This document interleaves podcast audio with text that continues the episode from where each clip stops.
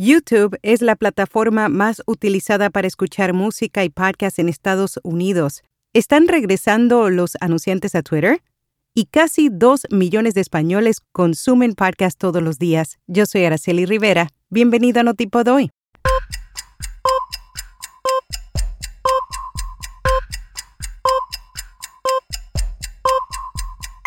Notipod hoy. Un resumen diario de las tendencias del podcasting. El audio cristalino de nuestro podcast diario Notipod hoy es producido con Hindenburg. Oír es creer. Prueba la herramienta de reducción de ruido de Hindenburg gratis durante 90 días y recibe un 30% de descuento en una suscripción anual. Detalles en las notas. YouTube es la plataforma más utilizada para escuchar música y podcast en Estados Unidos, según una investigación realizada por la firma de consultoría Activate el 39% de las personas que escuchan ambos formatos audio y video hacen uso del servicio de video online. El 63% del audio consumido por los adultos estadounidenses en el año 2026 será digital frente al 51% registrado en 2019. Además, los datos de la consultora indican que existe un importante potencial de crecimiento de podcasts, específicamente el número de estadounidenses que disfrutan de este formato ha pasado de los 112 millones de usuarios mensuales en 2020 a los 134 millones en 2022, una cifra que se estima alcance los 159 millones para 2026. ¿Están regresando los anunciantes a Twitter? Elon Musk dice que así es, lo indicó a través de un tweet en el que agradeció a las grandes compañías, incluyendo Apple, por regresar a su plataforma. En la newsletter de hoy te compartimos una nota acerca de la escucha de podcasts en España. El Estudio General de Medios, EGM, publicó su último informe sobre el consumo de radio y podcasts en ese país y casi dos millones de españoles consumen podcasts todos los días. No dejes de leer esta nota. Si no te has suscrito a la newsletter, hazlo siguiendo el enlace en las notas.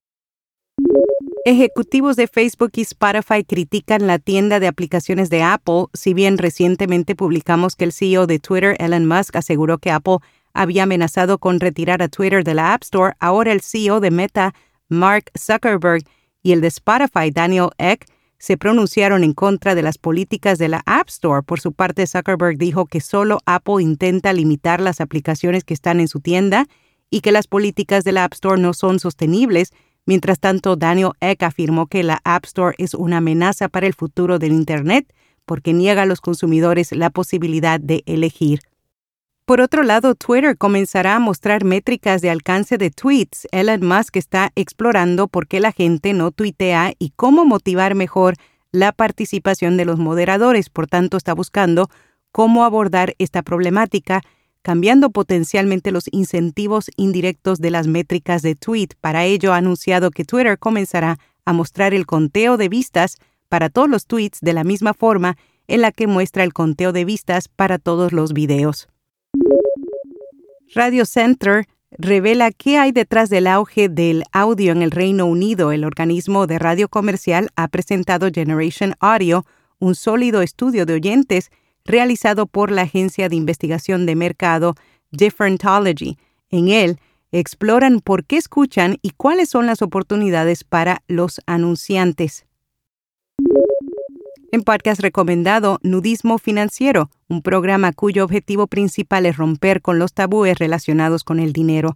Para hacerlo, sus presentadores entrevistan en cada episodio a una persona con experiencia en algún tipo de inversión. Los invitados desvelan a cuánto asciende su capital y la manera en que lo han ido acumulando.